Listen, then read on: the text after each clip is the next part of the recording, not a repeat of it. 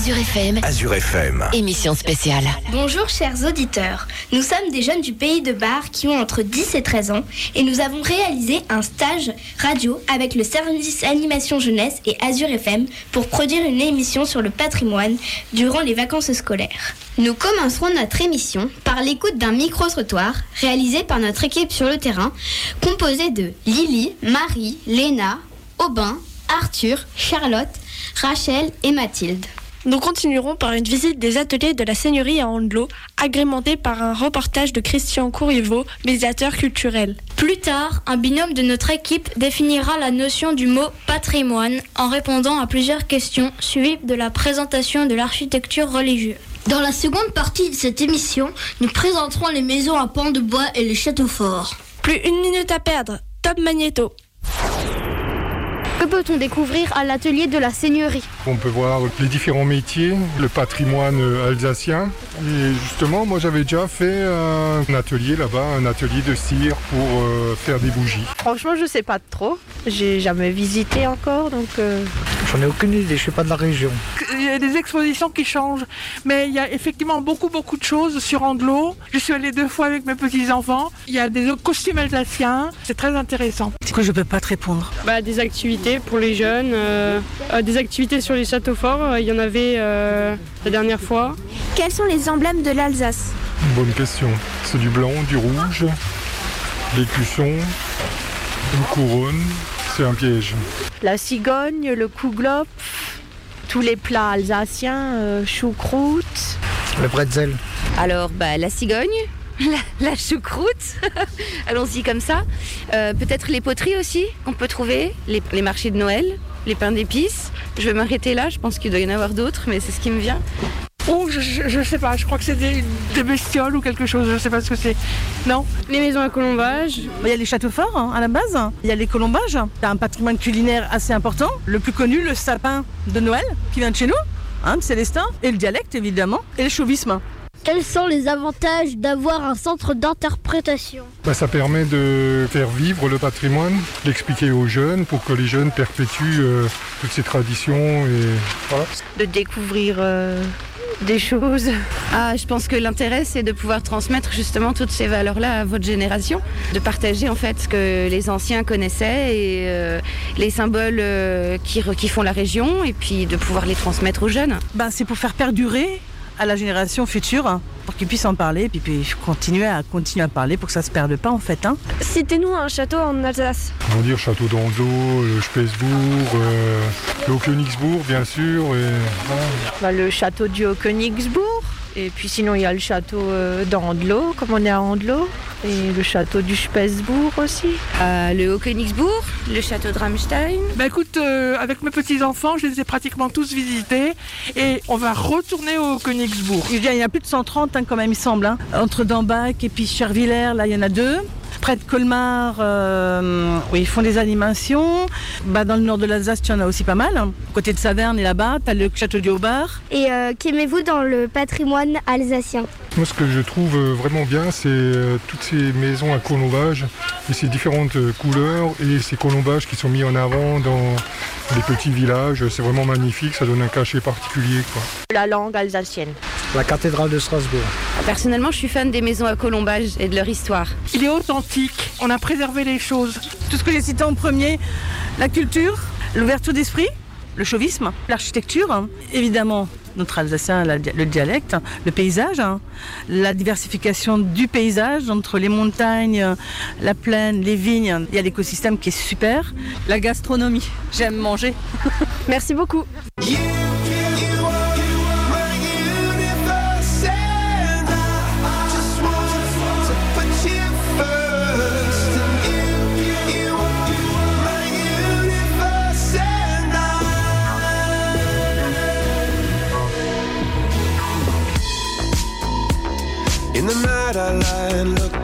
at you. When the morning comes I watch you rise. There's a paradise they couldn't capture.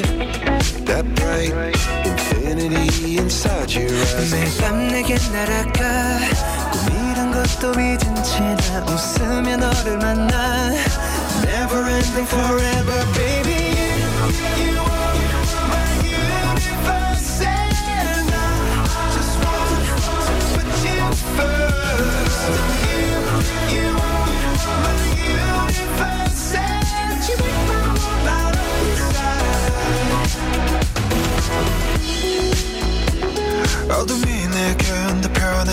새 길어진 그림자 속에서.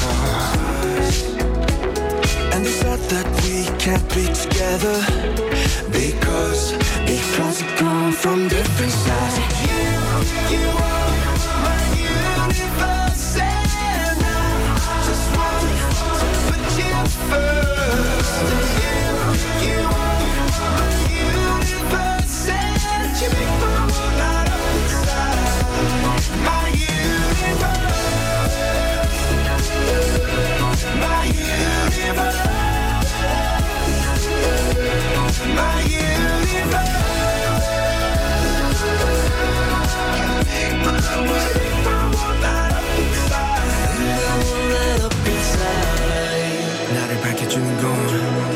사랑으로 수놓아진 별내 우주와 넌또 다른 세상을 만들어주는 걸 너는 내 별이자 나의 호주니까. 지금 이 시련도 결국엔 잠시니까. 너는 언제까지나 지금처럼 밝게만 빛나줘.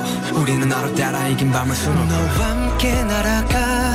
When I'm without you I'm crazy. 자 어서 내 손을 잡아. We are made of each other baby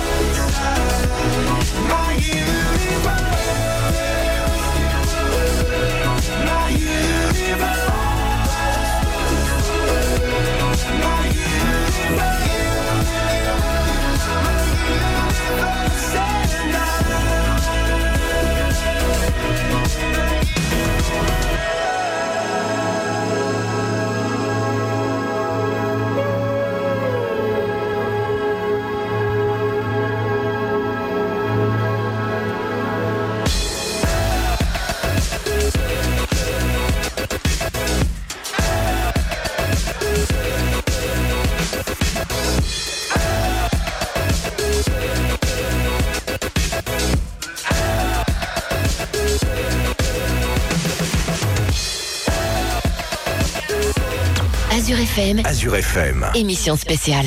De retour sur Azure FM pour une émission spéciale consacrée au patrimoine. Mardi dernier, nous avons visité les ateliers de la Seigneurie situés place de la mairie à Andelot. Écoutons Lily et Marie. Merci Léna. Pour vous présenter cette émission, nous avons commencé par nous renseigner sur ce sujet en faisant une visite aux ateliers de la Seigneurie. Ce musée est en réalité un CIP, un centre d'interprétation du patrimoine.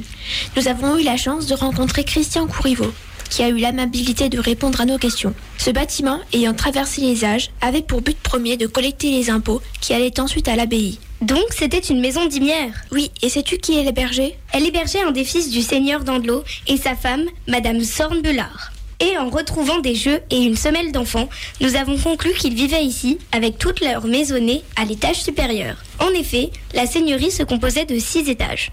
Trois étages mansardés sous les toits et les trois autres, comment dire, comme dans toutes les autres maisons, naturellement. Laissons maintenant le micro à Christian Courriveau, médiateur de la seigneurie. Pouvez-vous présenter les ateliers de la Seigneurie?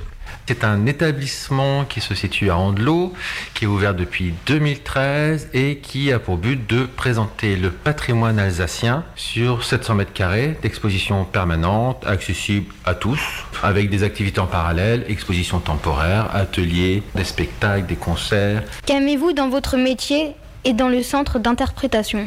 Dans mon métier, c'est le contact avec le public. Et au CIP, c'est la diversité des thématiques. Comment une maison peut être classée au patrimoine Elle est classée parce qu'on le demande et parce que le bâtiment est jugé remarquable, rare, remarquable. La charpente ici est inscrite au patrimoine parce que c'est une charpente d'époque qui est dans son état, qui n'a pas été transformée, donc elle, elle est inscrite. La maison n'est pas forcément. Nous nous trouvons actuellement dans une maison atypique. Pouvez-vous la présenter et parler de son histoire? C'est une maison qui a été créée euh, à la Renaissance en 1582 pour ou par les seigneurs d'Andelot. C'est un bâtiment qui a pour fonction d'être euh, une sorte de centre des impôts et en même temps c'est une maison d'habitation depuis la Renaissance jusqu'en 2005 où ça a été racheté. Donc il faut imaginer des gens qui vivaient dans ce bâtiment, qui se partageaient, c'était des logements. Donc un qui était assez célèbre, que vous avez peut-être croisé lors des visites, c'était Charles Rouge, qui était un inspecteur des impôts en plus, qui a vécu dans un centre des impôts, ce qui est assez original, avec ses deux filles, et qui lui parcourait tout le territoire alsacien pour faire des dessins, des aquarelles, des peintures, pour essayer de sauver par le dessin le patrimoine. Qu'est-ce qui est à l'origine de la restauration de la seigneurie? Quand la ville l'a acheté, elle l'a acheté pour le sauvegarder parce que c'est typique des maisons Renaissance sur le territoire alsacien. Et après, il fallait trouver un projet. Et donc, les élus se sont mis d'accord très rapidement pour en faire une maison du patrimoine alsacien. Et donc c'est devenu ce centre d'interprétation du patrimoine, puisque nous on n'a pas de collection, donc on ne peut pas s'appeler musée. Les pièces que vous avez pu croiser ou les pièces qui sont exposées, ce sont des dépôts. Combien de visiteurs viennent chaque année? Entre 10 et 15 000 visiteurs. Et à quoi sert-il de conserver cette maison comme un centre d'interprétation? Ça permet à la fois de préserver, de sauver et d'entretenir un bâtiment renaissant, ce qui est quand même pas trop mal, plutôt que de le raser, de construire quelque chose de moderne. Parlez-nous de votre exposition temporaire L'Entre-deux. C'est une exposition qui ouvre ses portes le 13 mars et jusqu'au 26 juin. Ça parle de l'entre-deux-guerres. Alors pas de la guerre en général, ni de ce qui se passe forcément entre ces deux guerres, 14-18, 39-45. Comment les peintres, comment les photographes, comment les cinéastes, dans cette période de l'entre-deux-guerres, ont représenté un monde en évolution, c'est-à-dire le monde paysan et le monde urbain. Et ce qui est intéressant, c'est justement de montrer que quand ils présentent le paysage, quand ils présentent les gens qui travaillent dans ce paysage, à la ville comme à la campagne, quand ils présentent la vie quotidienne et les loisirs de ces gens-là, c'est avec un certain regard. Et l'accumulation de ces regards, on peut se poser la question, est-ce que ça donne un vrai regard? Mais en fait, on se rend compte que non. On n'aura qu'une une parcelle de réalité de ce qu'était l'époque. Il nous manquerait à la limite des témoignages audio de comment les gens vivaient à l'époque. Et c'est ça qui est intéressant, c'est de montrer qu'on ne peut pas regarder une chose avec un seul point de vue. Il faut croiser tous ces regards. Et c'est dans l'échange de ces regards-là qu'on arrive à avoir une parcelle de vérité. Et pour finir, nous aimerions savoir comment protéger le patrimoine. Le patrimoine, en gros, ça ne rapporte rien. Donc c'est toujours compliqué de- d'investir des gens sur la préservation. Mais déjà le fait de s'y intéresser, de fréquenter les musées, de fréquenter les CIP, d'aller dans les églises, ça permet à, à tous de prendre conscience que c'est un intérêt, c'est notre héritage. Si on l'a jusqu'à aujourd'hui, c'est que des gens l'ont préservé et qu'il est bien de continuer à le préserver pour les générations futures. On peut comprendre le futur que si on a quand même des notions de notre passé. Merci beaucoup. Fuck you, any mom, any sister, any job, any broke ass car, and that's shit you call art. Fuck you, any friends that I'll never see again. Everybody but your dog, you can all fuck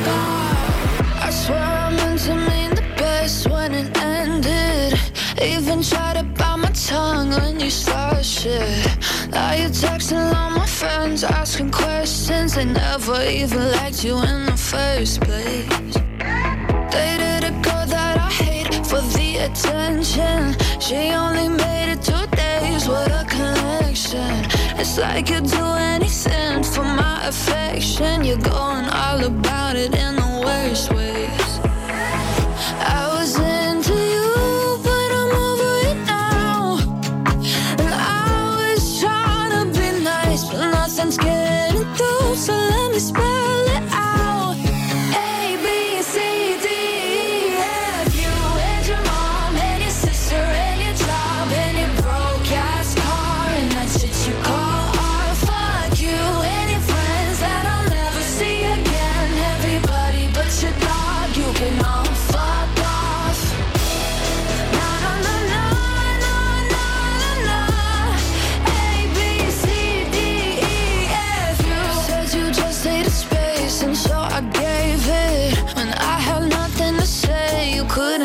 Take it.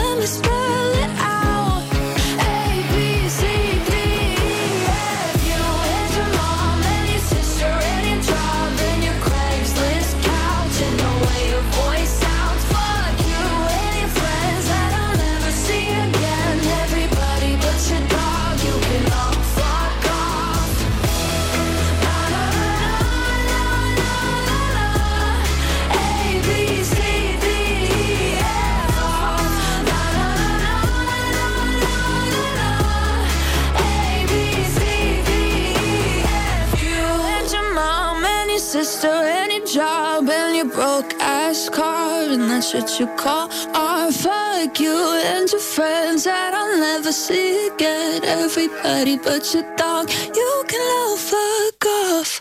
Azure FM, Azure FM. émission spéciale. Passons maintenant à la seconde partie de notre émission spéciale consacrée au patrimoine.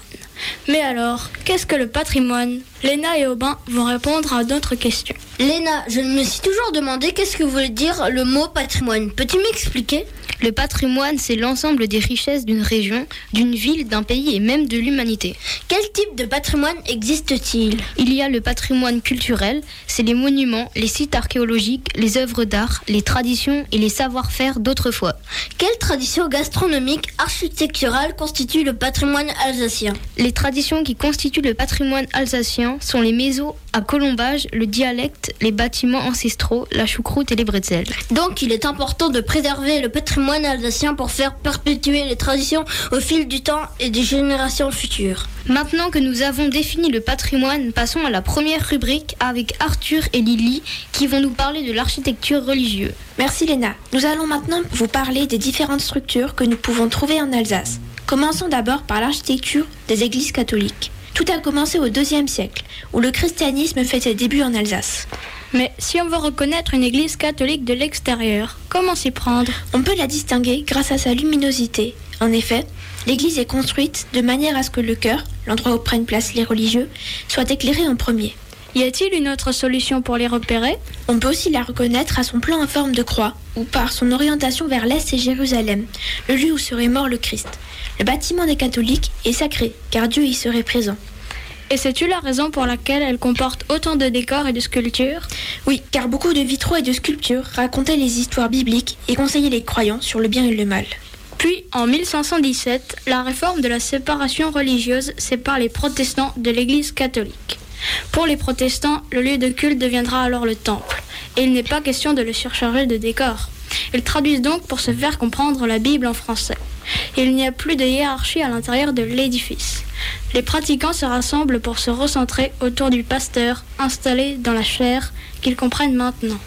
Nous observons aussi un plan centré pour cet édifice. Ils introduisent également l'orgue pour accompagner les fidèles dans leur chant. Nous avons tout à l'heure évoqué la chaire, mais à quoi sert-elle? En fait, la chaire est une sorte de petit balcon surélevé qui sert au pasteur au moment où il prêche pour être mieux vu et entendu par tous. Parlons maintenant des lieux de culte juifs. Oui, les premières traces archéologiques d'une présence juive remontent au XIIe siècle. Mais certains documents permettent de dater l'installation des juifs en Alsace dès le IXe siècle. C'est bien plus tard que les débuts du christianisme. Et oui, et la synagogue n'a pas la même fonction que l'église. Ce bâtiment n'est pas sacré, mais plutôt le lieu de culte où se retrouve l'assemblée juive pour célébrer son culte. Les Israélites devront donc attendre le 19e siècle pour vivre ouvertement leur religion. Passons maintenant à l'agencement et à l'architecture de leur lieu de culte. Tout comme l'église, la synagogue est orientée vers l'est et Jérusalem, car c'est la ville sainte du judaïsme. Mais on ne prend pas place comme on veut dans une synagogue. En effet, les hommes ayant fait leur bar mitzvah prennent place dans la nef, tandis que les femmes et les enfants, pour qui le culte n'est pas obligatoire, s'asseyent dans la tribune supérieure.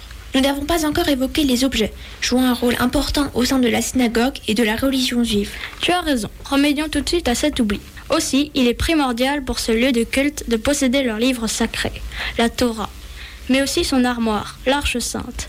Pour finir, il leur faudra le mikvé, le bassin où ont lieu les rituels de purification. Maintenant que nous avons parlé des trois grandes religions, il serait peut-être judicieux de parler de l'initiative du roi de France pour combler le manque de lieux de culte en Alsace. Son idée était la suivante. Un seul lieu de culte pour trois religions. Les croyants se relayaient donc pour célébrer leur religion. Il me semble que nous avons tout dit. Aussi, nous nous retrouvons dans quelques instants pour parler des maisons à pans de bois et les châteaux forts.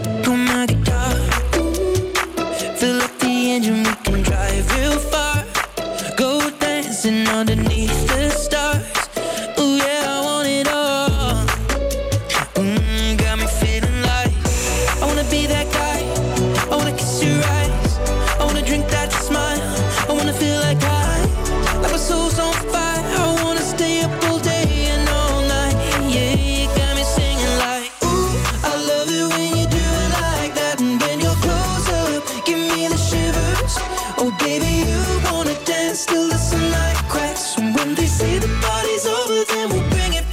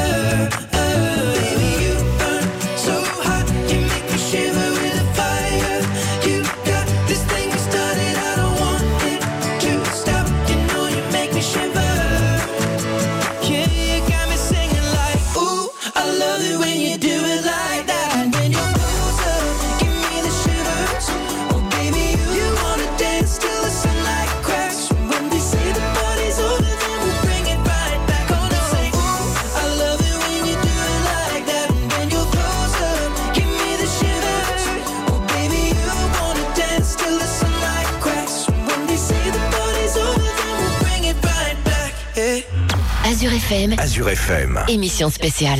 Dernière partie de notre émission consacrée au patrimoine. Abordons maintenant les maisons à pans de bois et les châteaux forts. Nous laissons le micro à Charlotte et Mathilde. C'est fin XIIIe siècle que les premières maisons à pans de bois apparaissent. Les maisons à pans de bois sont des maisons faites en poutres et en torchis, car à cette époque, la pierre coûtait cher.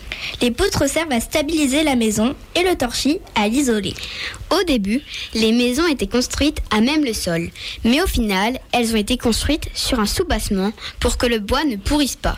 Le pan de bois est composé de pièces aux fonctions bien spécifiques. Pièces porteuses, pièces de contrebantement, pièces secondaires de remplissage ou de décoration. À l'époque, on recouvrait le toit des maisons en chaume. Aujourd'hui, elle est remplacée par les tuiles.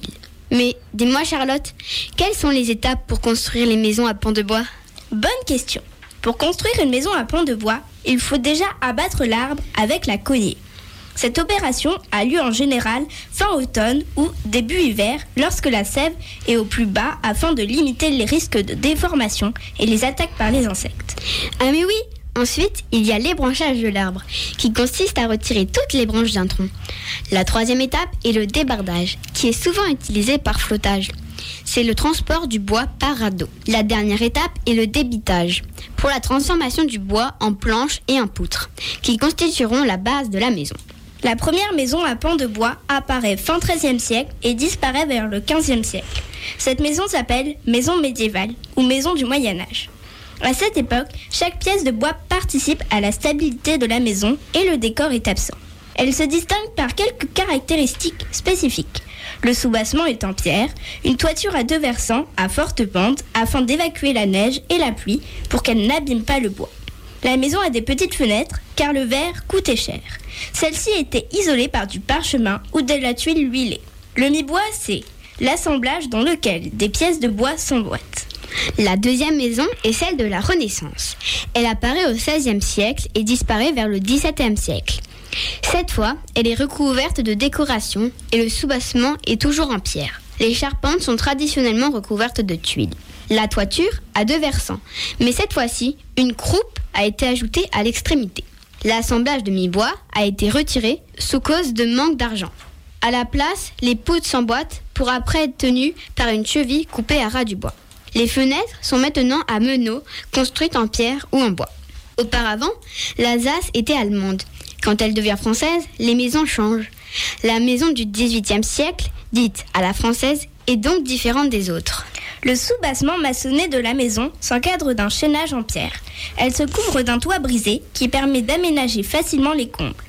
Les fenêtres s'appellent arcs surbaissés. Elles sont alignées les unes au-dessus des autres. La mode est en pan de bois, recouvrant pour gommer un style trop germanique. Maintenant, nous allons découvrir les châteaux forts avec Rachel et Marie. Merci Charlotte, merci Mathilde. Abordons maintenant les châteaux forts. En parlant de châteaux forts, comment est-ce qu'on les construit Marie? Excellente question. Il faut d'abord trouver la colline sur laquelle s'élèvera le château. Prenons l'exemple du château d'Andelot, bâti entre 1334 et 1340 sur la colline du Sylvenberg. Il faut ensuite préparer les terrains en coupant les arbres et en enlevant les pierres pour un terrain lisse. Une fois terminé, on peut enfin construire. Eh oui, tout d'abord, on commence par élever un château d'eau, une grande tour qui sert à abreuver tous les salariés qui aident à la construction du château, ainsi que le bétail présent sur le chantier. Et la maison du gardien. Eh oui, la maison du gardien. Puis, il faut élever le donjon, la plus haute tour du château, celle où sont soi-disant enfermées les princesses. Le donjon sera alors relié au château d'eau par une partie de pièces à vivre, composée de cuisine, de chambres et de latrines. Ce château a un rôle très important dans la vie du seigneur et de ses sujets. Il va d'abord les abriter en cas d'attaque et leur servir d'habitation, mais il sert aussi de protection et même de lieu de guerre. Heureusement, il est bien défendu. Si les chevaliers tenaient tant à prendre les châteaux des autres, c'est pour leur richesse et leur pouvoir. Car, à l'époque, plus on a de pouvoir, plus on est grand, et plus on est grand, plus on est riche. Et plus on est riche, bah, plus on est respecté, un peu comme aujourd'hui. Mais des meurtrières, des douves, des ponts-levis, des soldats prêts à mourir pour la défense du château et des remparts forment un véritable parcours du combattant pour les assailleurs. Très bonne formulation, Rachel. Merci, mais j'avais encore une question. Pourquoi y a-t-il tant de châteaux en Alsace? Ah, très bonne question. Alors, c'est l'histoire de Frédéric II. qui a malheureusement pour lui été détrôné en 1245 et est mort en 1250. Il a fallu attendre 1273 pour que l'on sacre le nouveau roi, Rudolf de Habsbourg. C'est durant ces 23 années qu'un très grand nombre de châteaux se sont construits, car il ne fallait plus d'autorisation. Les seigneurs en ont bien profité. Mais quelques siècles plus tard, c'est Louis XIV qui s'assoit sur le trône. Il trouve l'Alsace bien trop grande et trop puissante avec ses 500 châteaux. Il décide de tenir en laisse la plupart des seigneurs et de détruire quelques-uns de leurs domaines. Merci Marie. Merci Rachel. On se retrouve tout de suite après pour le mot de la fin. Juste après cette petite pause musicale.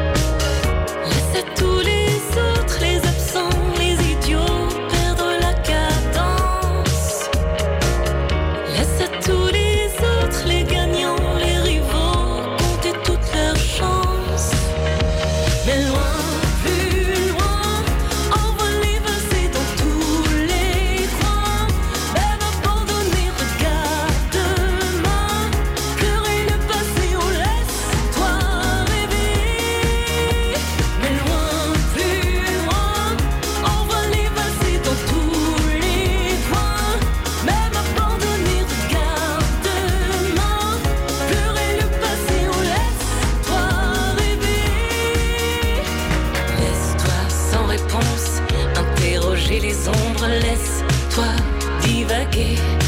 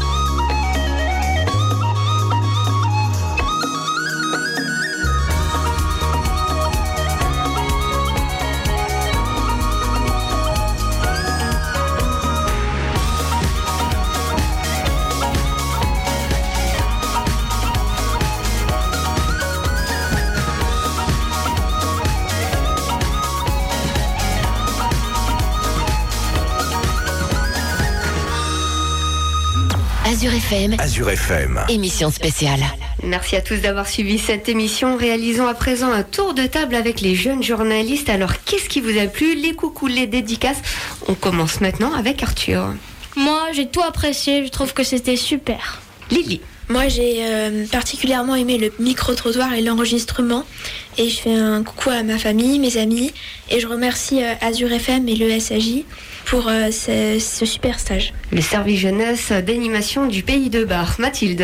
Euh, je remercie d'abord mes parents qui m'ont emmené, sans oublier le SAJ et Azure FM, d'avoir organisé cette activité. C'était super.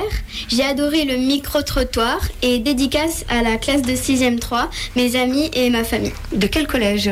Euh, Du Torenberg. Charlotte. Tout d'abord, je remercie mes parents qui m'ont inscrit et emmené. Je remercie aussi le SAJ et Azure FM qui ont organisé cette activité. L'ambiance était super, j'ai adoré visiter et écrire les textes. Je fais un petit coucou au 6e 3 du collège du Torenberg. Eh ben, on, va, on va leur passer au bain. J'ai adoré cette semaine, surtout à la seigneurie avec les ascenseurs qui s'ouvraient derrière nous. Ça faisait déjà peur. Aussi, je fais un merci à mes parents qui m'ont emmené tous les jours. C'était vraiment bien. Aussi, je fais un coucou à ma classe de CM2 à Epfig, à mes amis, à mes parents aussi. Merci, ben, on va leur passer. Léna. J'ai adoré le micro-trottoir, la visite de la seigneurie et surtout l'enregistrement en studio. Je fais une dédicace à mes parents qui m'ont inscrite à cette activité, à Chouquette, la chienne à ma mamie et à la 4e 4 du collège du Bernstein à Dombach. Merci, Rachel. Bah, moi, j'ai surtout adoré faire le micro-trottoir, même si parfois il y avait des gens qui passaient devant nous euh, comme si on était des fantômes. Qui n'était pas très gentil, oui. Voilà, euh, je voudrais faire un coucou à toute ma classe de 4e 5 du collège du Tornberg. Et je voulais aussi remercier tous les gens qui sont présents euh, autour de cette table parce que bah, j'ai vraiment passé une super semaine avec eux. Et merci au service animation jeunesse et à Azure FM. Et je fais aussi un coucou à mes parents. Merci. Et Marie, pour finir Euh, bah, moi, j'ai adoré euh, cette petite semaine. Euh, mon moment préféré, c'est là, maintenant, quand on enregistre, malgré le stress. J'aimerais remercier le service animation jeunesse, Azure FM et les ateliers de la Seigneurie qui ont permis à ce stage assez cool. Et euh, j'aimerais faire un petit coucou à ma famille, à mes amis, à mes parents et pareil, la 6e 3 du collège d'Heiligenstein, Torrenberg.